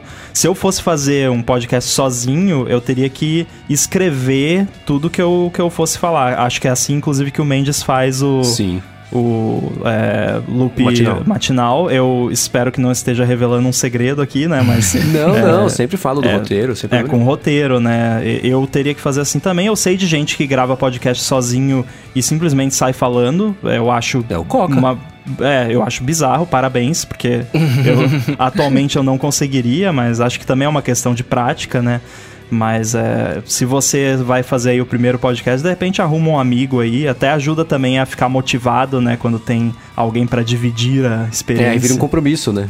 Exato. Né? O difícil de fazer com alguém é a agenda, né? Mas é. tirando isso, mas é que tá, por exemplo, a gente aqui. A gente resolveu esse problema, a gente grava quarta-feira, 11 horas. Claro que tem um, um, ajuste ou outro, mas é tipo aquela galera que se reúne no domingo de manhã para jogar futebol. Domingo uhum. de manhã é sagrado. Né? Uhum. Né? As minhas uhum. quartas-feiras de noite são sagradas. Né? Vai ter aqui não. É dia de, de gravação, não tem, não tem parada, né?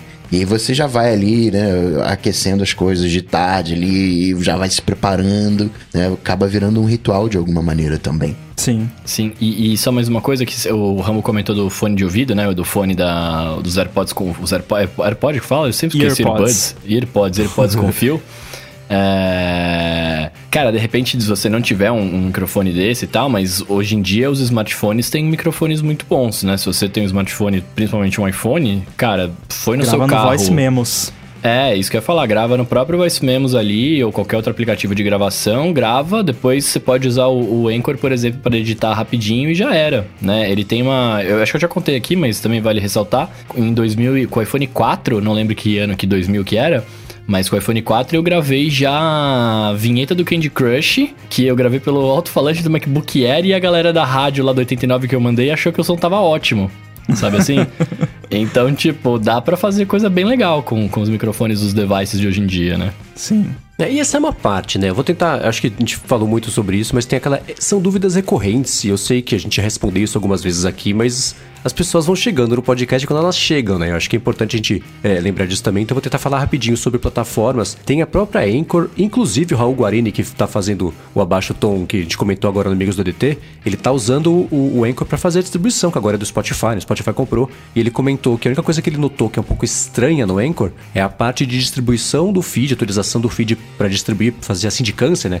Para as outras plataformas ali. O que pode ser também a. Por ser um podcast novo, os algoritmos todos de cada atualização, de cada sistema da, da Apple Podcasts, Google, é, tá aprendendo a, a, atualizar na hora certa, no dia certo, sabendo quando que é, né? Por isso que até consistência é importante também na hora de, de atualizar o feed. Mas essa é uma solução. Pro ADT aqui, a gente usa uma plataforma chamada Fireside, que é meio cara pro que ela se propõe a fazer, mas tem um site mais bonitinho, por exemplo, do que o Libsyn que é o que eu uso no Nossa, loop matinal. O Libsyn que... é horrível, mas é, é bom.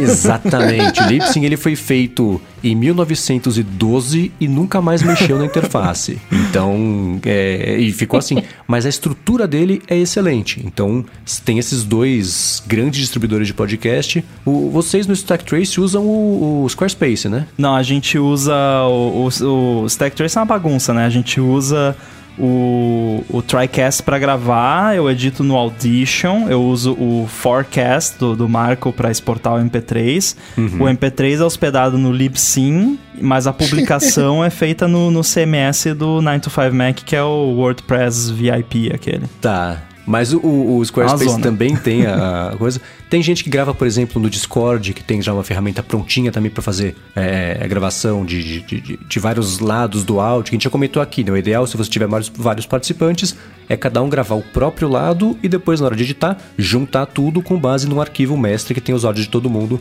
para ficar mais fácil de alinhar ali as faixas. Então, acho que esse é o, o básico, né? De, de, de, hospedagem. E é isso, quando você começa um podcast, você tem que mandar, por exemplo, pro iTunes. Você vai lá no podcasts.itunes.com, sei lá qual é o endereço eu vou tentar achar para colocar aqui na descrição. Acho que é Podcast Connect. Isso, Podcast Connect. E aí que, ele é, tem que ser aprovado assim como um aplicativo. Eles têm que ver se você não tá falando nada ilegal, nada que seja muito problemático. Olha, então... experiência própria é bem mais fácil do que aprovar um aplicativo. Ah, sim. para não assustar o pessoal, né? é, não, assim, se, se, não for nada ilegal que você tá Só promovendo, pra ver se tá tudo certinho. Ser... É, exatamente. E aí eles liberam aí do segundo episódio em diante, você publicou, ele já aparece ali na hora, quer dizer, com uns minutinhos de, hum. de, de, tempo ali para ser atualizado dera fosse feed, na hora. Inclusive, eu fico o, o rant aqui, porque o, o podcast da Apple, pelo menos pro Stack Trace, ele é o mais lento. É o que demora mais tempo para pegar. Nossa, sim, é. é. A gente twitta, aí duas horas depois alguém responde: Ah, não apareceu no Apple Podcast ainda. É. No, no é Overcast sai lento. na hora. No Overcast é, dá, é uns 5 minutinhos que eu ponho, por exemplo, no loop matinal para sair a uma da manhã. Dá uma e cinco, aí aparece no, no do Overcast, aí eu vou dormir. Geralmente é assim, só pra garantir que saiu, aí eu vou dormir. No Overcast tá bacana o beta agora, que avisa. É ainda bacana maneira de dizer, porque ele tá avisando quando aquele podcast, né, faz uso de propaganda e faz inserção de dinâmica ah, é? de propaganda. Pô, tem que voltar a usar o beta. Quando faz, usar o beta aqui. faz tracking. Na verdade, o que, que ele faz? Peraí, qual o serviço de hospedagem? Ah, esse aqui. Olha, esse serviço de hospedagem, ele faz tracking, ele coloca anúncio dinamicamente, né? Tem aquela parte que coloca anúncio dinamicamente. Então ainda não é uma identificação do áudio propriamente tal. Né? Mas é, é mais mostrar o, a política de privacidade de quem está hospedando, né? De quem é o host do, dos arquivos. É, é mais lembra isso. muito aquela ideia da Apple de colocar agora nos aplicativos aquele a tabela nutricional de privacidade. Tipo isso. Ele implementou uma coisa parecida com isso pro, pros feeds de podcast. Mas eu fico imaginando aqui, ah, peraí, então esse cara daqui tem inserção dinâmica de, de anúncio. Onde é que tá essa inserção dinâmica? Já pensou? Vamos fazer um player para pular os anúncios. inserção dinâmica é um problema, né? Porque se você tem minutagem, por exemplo, no podcast, já estragou tudo. Porque inserção dinâmica é isso. Ele vai pegar a cidade onde você tá e vai colocar o anúncio ali na hora, vai costurar na hora o anúncio da concessionária do carro tal que vendeu ali e, é isso que vai ficar. Então tem anúncio que vai durar 20 segundos, que vai durar 45, um minuto e meio, vai ter hora que não vai ter anúncio. Então isso bagunça bastante a, o coreto aí, especialmente de quem tem minutagem bonitinha, capítulos para podcast, é meio problemático tem... ainda. Inserção dinâmica. É, vai bagunçar o, o tempo, mas tem plataformas onde você tem uma biblioteca de anúncios com a própria voz do, do podcaster, ele grava. Ah, eu quero, essa semana eu vou anunciar tal coisa. E todos os episódios baixados naquela semana vão ter aquele anúncio. Aí ele marca no, ele marca o ponto, olha, o ponto do anúncio é aqui, olha, 1,30 nesse episódio, 1,35 naquele outro. É, porque a vantagem da sessão dinâmica de anúncio é que você consegue vender seu backlog também, né? Porque uma coisa é, por exemplo, loop matinal. Eu coloco, eu, eu, eu, gravo todo dia com os anúncios daquele episódio e beleza. Eu não consigo pegar um episódio que já. Tudo bem que loop matinal é um podcast sobre notícias da uma semana, já tá desatualizado, ninguém vai ficar baixando o backlog de catálogo de notícia velha para se entreter, né? Mas se você pega um podcast com temas mais atemporais, é, da, com anúncio, inserção dinâmica de anúncio, você consegue fazer, ó, no, durante o mês de setembro, todos os episódios do podcast que forem baixados vão ter esse, esse ou esse anúncio aqui. Você consegue já vender muito mais do seu catálogo, aí funciona melhor. Mas é, é, é, ainda, ainda é meio, meio estranho. É claro que tem toda a questão de privacidade, porque inserção dinâmica de anúncio necessariamente significa uma certa um certo rastreamento ali para inserir o anúncio direcionado para aquela pessoa, né? É, basicamente é o IP, ele vai pegar o IP e aí pelo IP sabe a localização, pode fazer um track, né, cruzar, peraí, meu histórico aqui, esse IP, o que, que é, ele então... faz e tal. Mas não, não, não busca nada muito além de, de, de do IP, né? Na hora que você tá fazendo Ainda. o download. É. Eu sei que vocês já mudaram o tópico, mas é, sabe uma coisa que é da hora ter também quando você faz um podcast? É gaveta, tá hum. ligado? Que a gente não tem aqui, né? Mas que pra, que é quando você, pra quando você quer manter vários programas gravados, quando você não vai fazer de notícia, ah, etc, sim. né? Você deixa uma gavetinha lá, você grava uns programas e, tipo, o dia que você não puder manter a regularidade, né? Você vai lá e solta aquele mais atemporal, saca? É, ou depende do esquema do podcast mesmo. Se sim. for uma coisa totalmente atemporal, você fazer um, um é, episódio claro. sobre literatura brasileira, o outro sobre história do futebol. Dá para gravar, sei lá, 8 ou 10 num dia e aí fica com esse material bruto todo, aí é só editar. Então, o, a, o dia da gravação você já consegue gravar um monte de uma vez só e fica. Tem podcast que faz isso, né? Grava uma vez a cada dois meses, apesar de lançar a cada 15 dias, a cada X dias. Eu então, lembro que tinha um canal de YouTube antigo, assim, dos primórdios do YouTube. Foi um dos primeiros canais, assim, que eu assistia regularmente. Que eles lançavam é, uma temporada. Não, eram duas temporadas por ano do programa que eles tinham lá no YouTube. E eu, a minha cabeça explodiu quando eu descobri que eles gravavam a temporada inteira em um dia que eram programas assim, de, sei lá, cinco minutos. Os caras faziam um, assim, um intensivão ali, gravavam um, em um dia uma temporada inteira que ficava tipo três meses soltando e depois ficava só administrando o canal e ganhando dinheiro. então, né, se, se, realmente se o seu podcast não for de notícia, não tiver uma relação com o que está acontecendo atualmente, você pode fazer isso aí também. Grava a temporada do ano inteiro em uma semana. É, mas faz isso quando tiver com experiência já, não tenta fazer a primeira Exatamente, vez, senão você vai ter é. 12 episódios mequetrefes. Exatamente.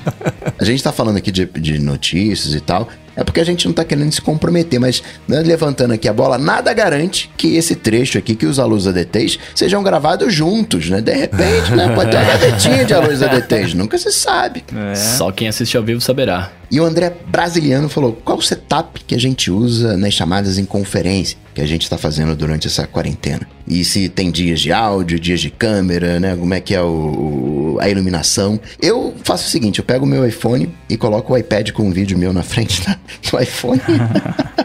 Eu mandei para vocês, né, o vídeo do cara que Nossa, demais, automatizou demais. a participação dele em reuniões por uma semana. Eu demais, confesso que cara eu, é rei, velho. Eu já pensei em fazer isso. Cara, o meu setup é o, o AirBuddy, né? É, não, brincadeira. Não, na verdade é, de certa forma é, porque o que, que eu faço, né? Eu participo de muita reunião. Eu já mandei o meu calendário pro Mendes e ele, ele entendeu por que, que eu uso o calendário. Eu não me recuperei até hoje. tá traumatizado, né? Tem coisas que não podem ser desvistas. É, e aí, o que, que eu faço? É, não é meu costume participar com vídeo das chamadas do, do trabalho. Na verdade, não é um costume na empresa, assim. Eu sei que tem empresas que costumam usar o vídeo. Eu até acho positivo, né? Que é bom você ver olhar cara a cara ali, mas não é algo que a gente tem o costume, né? É questão de cultura de cada é, empresa, então não usa vídeo. Então eu uso os AirPods, geralmente, na maioria das vezes são, são os AirPods mesmo. Eu uso o AirBuddy aqui, já tem um modo de conexão ali que é de reunião, já conecto, ele já, o meu Mac já configura os AirPods. Eu gosto de usar ele, os AirPods Pro com modo ambiente, porque aí eu consigo ouvir a minha voz, né? Porque se você bota em modo é, cancelamento de ruído, você fica aquele um, um, um né? não fica legal. É, então eu faço isso de boa, não tem mistério nenhum, né? Eu sei que tem gente que gosta de ter toda uma produção, né? Tal, câmera, maquiagem, não sei mais o que, cabelo, para participar de reunião do trabalho. Mas se eu fosse fazer isso, eu não trabalhava mais. Eu só ficava me produzindo para as reuniões e participando das reuniões, e, né? Então, o meu aqui é bem simples, é AirBuddy, conecta os AirPods no Mac. Geralmente eu já tô com os AirPods no ouvido que eu tô ouvindo um podcast no iPhone, alguma coisa. Já vai pro Mac, faz a reunião, volta pro iPhone e continua ouvindo o podcast trabalhando. É isso. Eu preciso nem falar, né, pelo pessoal que tá me vendo gravar aqui, como é que é o meu setup de gravação para reuniões, né? Eu é, só... comendo petiscos. não, cara, eu tô jantando, eu também me dê esse desconto aí. é, Cara, eu também eu não faço nada demais. Eu pego qualquer fone que eu tiver aqui, normalmente AirPods ou o meu da Beats mesmo, e gravo. Se eu tiver. E gravo. E, e entro na reunião. Se eu tiver dentro do estúdio, eu faço dentro do estúdio mesmo, e aí é isso. Se eu tiver fora, eu faço fora. Não tem segredo nenhum. É, eu tento fazer um setup incômodo para durar a menor quantidade de tempo possível. Então não coloco nem fone de ouvido, microfone, nada. Eu uso tudo do Mac aberto, numa sala com ambiência, assim. Não me preocupo em nada com isso, para ser rápido e sempre ajuda. Então não tem muito a acrescentar nesse assunto. Vou falar que eu julgo quem entra entra em reunião de trabalho sem fone, porque aí eu também. Você tem que ficar pedindo pra pessoa, ah, bota no mute aí, por favor, porque aí você vai falar e você fica sanduíche, ishi, né? Nossa, cara, é deselegante, deselegantíssimo é quem não usa fone em reunião, cara. Ó, follow-up em tempo real aqui. O Bruno falou que a bateria dos AirPods não dura pra reunião, mas eu, eu tenho a solução para isso, que é ficar alternando, né? Então, quando eu ouço o barulhinho de bateria fraca, eu olho qual AirPod tá com a bateria mais fraca, boto na caixinha, fico só com um. Aí, quando esse tá quase acabando, eu pego o que tava na caixinha e vai indo assim, você tem bateria infinita. Inclusive, é uma, um recurso que eu quero colocar no AirBuddy pra ele ficar te falando, ó, oh, bota o o, o, direito na caixinha, agora bota a esquerda. Vai ser bem divertido. Eu tenho vários setups de, de, de live, né? Digamos assim, né? De, porque tem algumas coisas que é de trabalho, aí pode ser. Não é mais desleixado, né? Mas é uma galera que você né, ali convive, então já não tem o vídeo, já é só com, com os AirPods. Quando eu sou responsável pela reunião, aí eu já tenho o vídeo, né? Já tenho uma preocupação maior. Às vezes, quando é uma, uma reunião, no caso assim, de podcast, aí já tem uma coisa mais, mais imponente, aí eu já uso esse microfone pro áudio chegar ali com pressão, né? Pra aquele cara falar, pô, esse, áudio é bom, é, é, não sei o que, né? Aquela coisa pra, pra impressionar um pouco, né? Pra não, não ser qualquer coisa. Então tem vários, vários níveis, assim. Agora, no, no se for o jeitão de, de, de, de trabalho, assim, o, o padrãozão, eu uso como webcam o meu iPhone para ter uma imagem legal, porque eu só uso câmera quando eu sou responsável pela reunião. Acho que fica fica bacana assim mostrar uma imagem legal. Então eu uso o iPhone como webcam, usando, por exemplo, o Camo da vida, conectado, tem que estar conectado via, via cabo e uso os AirPods para dar aquela leveza, aquele, aquele movimento. Quando não tô responsável pela reunião, às vezes tô pelo iPhone, tô no Mac, mas fico passeando aí, andando só com os AirPods não fico necessariamente olhando para a tela. É, e já aconteceu, né, em épocas em que a, a gente se movimentava, né, de eu estar, tá, sei lá, tô em casa, tô participando de uma reunião, tem que sair, pego, transfiro a reunião do Mac pro iPhone, continuo com os AirPods, pego o Uber, vou pro escritório, subo no elevador na reunião, e às vezes você acaba fazendo as maluquices dessas, né, às vezes você tem que ir no banheiro no meio de uma reunião, aí você deixa né, ali no iPhone e, e olha um milhão de vezes para ter certeza que o microfone e a câmera estão desligados, né? Porque o que já teve de fail, né, nessa quarentena Nossa. aí de gente, né, indo no banheiro e deixando a câmera ligada, né? Por favor, cuidem, né? Se forem fazer isso, tomem cuidado. Mas o, esse lance que o Coca falou do microfone, eu vou fazer um experimento, ó. Sexta-feira eu tenho uma, duas, três, quatro, cinco reuniões. Nossa. Eu vou participar delas com o microfone, com o Blue Yeti e vou ver se Vou ver se eu me sinto mais poderoso na reunião. Se te interrompem não, menos. Ó, eu vou te falar, você não vai se sentir mais poderoso só, não. Você vai ver que a galera vai se arrumar. Vai, se tiver com câmera, a galera vai ajeitar assim a roupa, assim, vai ficar, né, se esticar assim na cadeira, né? Ficar mais retinho. E gera imponência. Pode reparar. Pô, vou começar a fazer isso aí, ó. O microfone, microfone é poder. Achando que é só a câmera traseira do smartphone. Não, o microfone também. e para finalizar, os alunos ADTs, o Felipe quer saber como é que é a nossa rotina matinal. Viramos blogueiro agora. É, a minha é bem simples. Eu acordo, aí eu vejo qual é o episódio que a gente tá vivendo de Black Mirror, né? Porque. aí ainda não acabou, eu volto a dormir. Não, brincadeira. É, eu, eu acho muito engraçado esse brinquedo, lance de blogueiro, porque é, é, moda, né, de pessoal que faz vlog e tal, a minha rotina matinal. Aí, primeiro que a pessoa já acorda maquiada, né, aí, sei lá, bebe champanhe no café da manhã. é, é, sempre, né, super real, assim, bem realista. A minha rotina matinal é eu sou acordado pelo despertador do Apple Watch, no WatchOS 7, que é uma maravilha, que ele só dá uma cutucadinha no pulso ali, bem Nossa, e você acorda com isso? Eu acordo, eu acordo. Nossa, e é, é, bem legal. É, vou no banheiro, venho, faço um café e sento na frente do computador. É isso. Essa é a minha rotina matinal. E aí passam-se 12 horas, né? Exato. E aí eu, daí, aí eu pisco, olho pro relógio e são 10 da noite. Cara, eu vou falar minha, porque o Mendes deve ter todo um ritual da manhã ali, né? E a minha vai ser mais rápida também. Eu, cara, eu acordo. A, a minha vida, ela é meio caos, assim, né? Então eu já acordo no caos. Eu já acordo, já olho no relógio, parece que eu sabe assim, eu acordo cansado, tipo... Já tá com... atrasado. É, mas é quase, é quase isso, assim. E eu, eu meço a minha, a minha vida em horas de sono, né? Então, tipo, eu falo assim, cara, eu preciso dormir essa noite seis horas de, de, de, de seis horas pelo menos, né? Aí eu falo, beleza, então pra eu dormir seis horas eu vou acordar amanhã às 10, sei lá. É... E aí eu falo, beleza, então eu não tenho nenhum compromisso de manhã, posso acordar às 10, tá tudo bonito e vida que segue. Só que eu já acordo, tipo, sei lá, é... me programando pra já sair de casa, tipo, uma hora depois. Eu não fico, eu não acordo e fico dando um tempo aqui, né? Tipo, no, na minha conjuntura de vida atual. Então eu acordo, escovo o dente, tomo banho e já vazo. Não, não existe uma rotina matinal para mim, saca? Tipo assim, é acordar, me arrumar e sair. Ah, eu esqueci de comentar que enquanto eu tô fazendo essa grande rotina matinal que eu tenho, eu, eu escuto o loop matinal. É, ah. Que é muito importante. Às vezes, se, se o, o loop não ocupa todo o, o horário que eu tenho para ouvir, aí eu também ouço depois o Apple News Today, que lançou há pouco tempo, que é, é bem focado em Estados Unidos, mas às vezes tem umas notícias hum. interessantes lá e tal. Então... Eu escutei só o primeiro, não me pegou. É. É, assim, tem uma pegada meio NPR, mas é. tem muita notícia que é muito assim, se você não mora nos Estados Unidos, não te interessa. É, então, tive essa impressão também.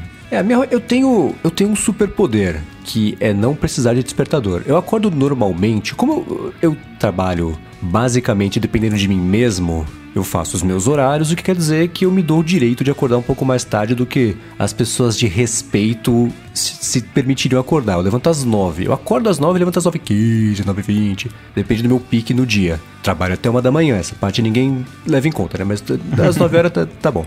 É... E eu não tenho despertador. Se eu preciso acordar às 7 no dia seguinte, eu acordo às 7 naturalmente, é incrível. Nossa, então, cara, eu queria ter muito esse dom que você tem do horário. É bizarro. não, eu tenho uma coisa com horário, é inexplicável. Eu sei dizer a, o minuto certo do dia sem olhar no relógio. Que horas são? São 3 e 12. São 3 que e 12. São? É inexplicável. O que nesse exato segundo? É. São, uh, é que o relógio mandou levantar agora um pouquinho. Ah, aí, aí, aí é trapaça, né? Falhou, é. Mas esse lance do, do despertador despertador é interessante, porque eu tinha isso numa época que eu, que eu usava o despertador para acordar num determinado horário, e aí eu acabava acordando um pouquinho antes, né? Meio que o corpo que é a pior acostuma. coisa do Brasil, né? Vamos é, não, não, mais ou menos. É, é, hoje em dia, assim, é, o meu horário de despertador é 8h15, né? Então é um pouquinho mais cedo que o Mendes. Na quinta-feira, geralmente eu mudo pra, tipo, umas 9 e pouco, porque aí eu vou dormir mais tarde do que uhum. o, o que eu tô acostumado. Mas teve uma época não tão passada da minha vida que eu acordava tipo 11 da manhã, meio-dia. E porque eu também tenho esse lance do Mendes que é não, não tem horário fixo, né? Às, às vezes tem alguma reunião às 11 da manhã assim, mas dificilmente eu tenho algum compromisso antes das 11 da manhã.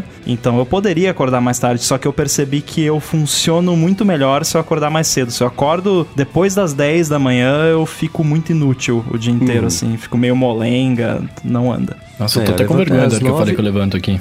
Não, mas cada um é cada um, né? é, ué, zero julgamentos. Eu tento colocar ao máximo os trabalhos, que eu tenho um monte de coisinhas para resolver ao longo do dia dos freelas que eu faço, de publicidade. Então, na parte da manhã eu deixo tudo que é maquinal, exige zero de cérebro, replicar peça, campanha, coisa que já tá tudo pronto, só preciso mudar o formato, coisa assim.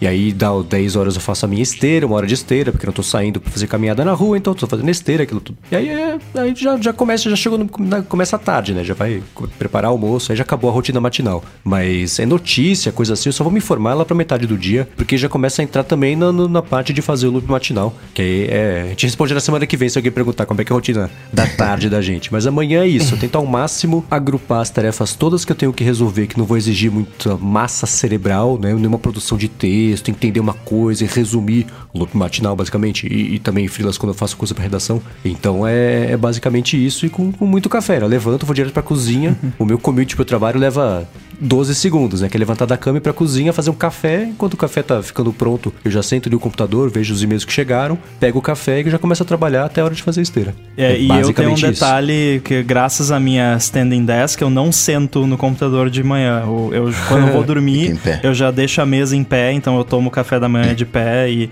às vezes, quando eu percebo, já passou a manhã inteira e eu ainda não sentei, o que é bom, né? É bom ficar em pé mais tempo. Circulação. É, mas é, para você ver que cada pessoa tem, tem aquele lance, né? a pessoa é matutina, a pessoa é vespertina, né? Que chama. É, eu, eu já faço diferente do Mendes. Eu faço o trabalho mais hardcore cerebral de manhã, porque à tarde o meu cérebro dá uma recaída assim, de não consegue mais fazer as coisas e começa a voltar ali pelas seis da tarde. É, o meu horário mais produtivo é entre 6 e 8 ali da tarde, da noite, ou de manhã entre 8 da manhã e, e meio-dia. De tarde, é, eu só fico babando na frente do computador e respondendo pergunta. A minha rotina matinal envolve, né, assim que acorda, meditação. Tem higiene pessoal, mas envolve meditação. Banho, né? Banho envolve... é bom. Depois, porque tem passeio com o cachorro, tem atividade física. Aí depois da atividade física é que vem o banho. E aí já no passeio do cachorro já vem entra podcast, né? Já entra um som para embalar o dia.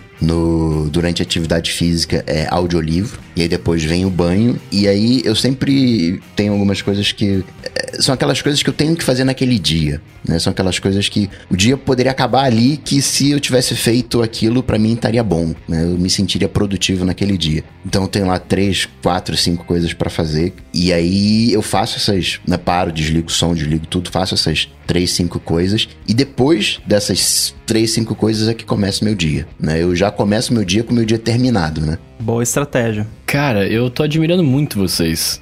Eu queria ter essa disposição para acordar de manhã e conseguir fazer alguma coisa, tá ligado? Porque assim, se, se, é, cara, é bizarro. Se eu, se eu não. Eu, eu acordo para sair, é basicamente isso, né? Na época da quarentena, beleza, acordava em casa e tal. Na época da quarentena, na época que estava fazendo a quarentena, 100%, né? Agora eu saio, vou pro estúdio e volto para casa. Mas é, na época em que, e, e, que eu não saía, tudo bem. Mas agora que eu tô saindo direto, eu não consigo. Se eu acordar é, e, e, não sair direto, nossa, eu fico naquela moleza procrastinando, sabe assim? Tipo, eu detesto qualquer coisa que eu tenha que fazer logo que eu acordo. A não ser que seja alguma coisa, é, tipo, muito. Não atípica, mas tipo assim, ah, nesse dia de manhã eu vou ter que acordar mais cedo porque eu tenho que gravar, tenho que fazer tal coisa, beleza. Mas se não, se a minha primeira atividade for sair de casa, eu acordo acordo para fazer isso. Senão eu ficaria dormindo até as seis da tarde.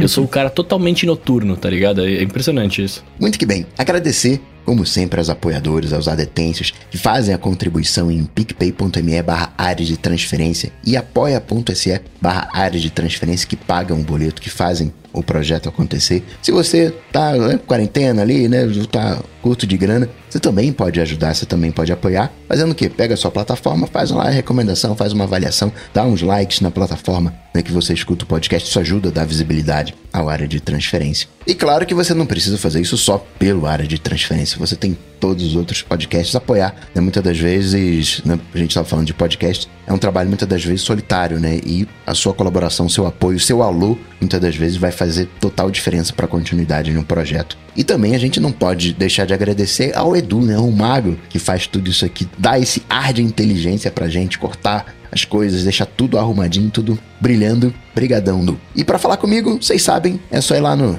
Google bater Não é coca, não. É bater coca tech para falar comigo. Aliás, já que o Coca mencionou, eu já tive a resposta aqui do meu amigo da Austrália e a pronúncia é Coca. É, é tipo. E, e, dependendo do sotaque, pode ser Coa que eles cortam o K, né? Então. É. Tipo é mais... koala, né? Tipo É, mas pra gente aqui vai ser sempre Coca, né? Claro. Em homenagem. Então vocês podem me uh, seguir lá no Twitter, não é Coca, é arroba underline inside. E também no Instagram, Guilherme Rambo 2, no TikTok eu já não lembro qual é o meu handle. É, e no Twitch também não me lembro, mas procura lá que você acha. E também estou lá no Stacktrace no 9to5mac.com. Valeu. Maravilha. Eu sou arroba Oca Casemiro, lá no Twitter, no Instagram, mais... Tô zoando. Arroba Bruno Casemiro no Twitter, no Instagram e no TikTok mais próximo de você. Eu sou MV Sementes no Twitter, apresento o Loop Matinal, podcast diário de segunda a sexta do Loop Infinito. Tudo dito e posto, a gente volta semana que vem. Valeu. Valeu. Tchau, tchau.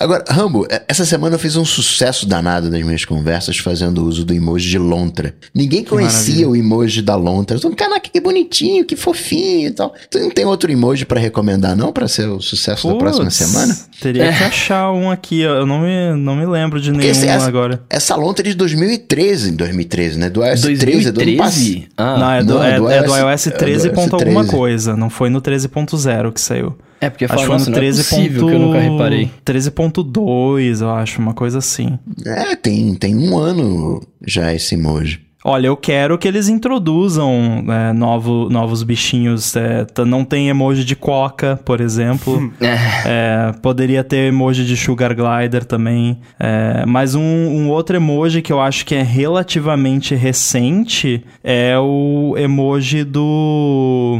Uh, como é que chama em português? É bicho preguiça? O sloth? É, bicho preguiça. Esse eu acho que é meio recente também. É, e tá e embaixo é da lontra no iOS. É, fica pertinho da lontra. Eu gosto dos de acessibilidade que eu mandei pra vocês aí. Do, da prótese, do, do aparelho auditivo, acho uma da hora. É, são legais mesmo. Agora que vocês estão falando, eu tô olhando aqui, cara, tem gênio da lâmpada, tem um monte de coisa aqui, hein, que não, não, não tinha visto antes. É, o mundo dos emojis é fascinante. eu mal posso esperar porque mais pro final desse ano vai sair uma atualização do Unicode e no, vai sair aí no iOS, em todos os dispositivos, e vai ter o emoji da mãozinha italiana. É esse, vai ser muito a bom. A famosa coxinha com a mão. Nossa, eu vou usar muito esse emoji, muito. Gente, desculpa a minha ignorância, mas os emojis foram atualizados recentemente? Não. Não, a última atualização faz quase um ano. Cara, então não sei. Eu tô vendo um monte de emoji novo que eu não tinha visto. É, que, sei lá, acho que não é muito comum as pessoas ficarem, né, catando Deixa eu ver que Não, eles que são com sombra, tá tudo diferente. Será que é, os do WhatsApp são diferentes do iMessage? O, é possível. Eu não sei se o WhatsApp usa os do sistema. Ah, são O emoji são... picker do iOS... Não, do WhatsApp é, é do WhatsApp. Bom, ah, achei, achei um candidato a lontra aqui, ó. Tô mandando pra vocês. Qual? É muito fofo. Corujinha? Pera aí. É, corujinha. corujinha da hora. É, Mas o da Lontra realmente, assim, eu não sei o que que... É que parece um anime, né? É, tipo, ficou muito é. bonitinho. Uhum. E ela tá segurando um negocinho na mão, né? Não dá para ver direito o que que é que a, que a Lontra tá segurando. A, a, a, Lontra. a Lontra. É, tá, tá, com a mão no, no, no, peito, assim, na barriga, Parece uma latinha, uma pedra, não sei. Acho que é uma pedra. É uma pedrinha que ela tá segurando. É. Eu, quando vejo isso aí, parece, parece alguém na piscina ali com aquele né, colchão inflável tomando alguma coisa, assim, uma bebida, assim. Né? É, mas se você dá zoom, é, é uma pedrinha mesmo. É. Eu mandei esse emoji do, do cara segurando o celular, do braço segurando o celular. Podia ter um que a gente comentou do, do da mão estranha, né? Mexendo no, no celular com os dedos diferentes. Que? Lembra que a gente comentou nos programas de... atrás? O cara com as pessoas que digitam diferente com o dedo de ET lá? Ah, ah tá. É. Nossa. Podia ter emoji Ficou engraçado cara. porque o, o, Bruno mandou e, e o, eu, eu tô com o emoji dele aqui, aí ficou parecendo que é Onde tipo que tá o emoji dele, dele tirando uma selfie. É verdade. Ô, oh, deixa eu ver, print isso aí, cara. Agora, um que eu nunca tinha mandei. visto na vida é esse que o Bruno mandou do sereio. Que tem um tridente. É pra, é pra ser o sei lá, Poseidon?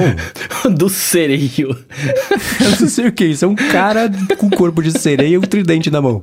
É um, É um tritão. Merman. É o Ariel. Merman, existe É isso? Merman que fala, não Né? é? Merman. É. É Merman? Mermaid, Nossa, Merman. achei que, era, eu achei que era Tritão. é, sei lá como que fala isso. Tritão é o nome do pai da Ariel, né? Então é o nome Merman, próprio do que cara. é tritão. Olha só, não sabia que existia. Ah, Merman é Tritão? Não sabia. É, eu sereio. Gente, Gente, mas... tem olha até papel só. higiênico como Não, emoji. oh, esses emojis estão muito atualizados. Tem o Dinofauro aqui também. Tem... O Divanofalvo Vefx. É. Cara, eu, eu adoro esse meme. Dinofauro. É muito bom. Eu, eu, eu, eu chorei de rir quando eu vi esse pela. E é antigo já, né? Mas É antigaço, muito bom. mas é muito bom. Never gets old.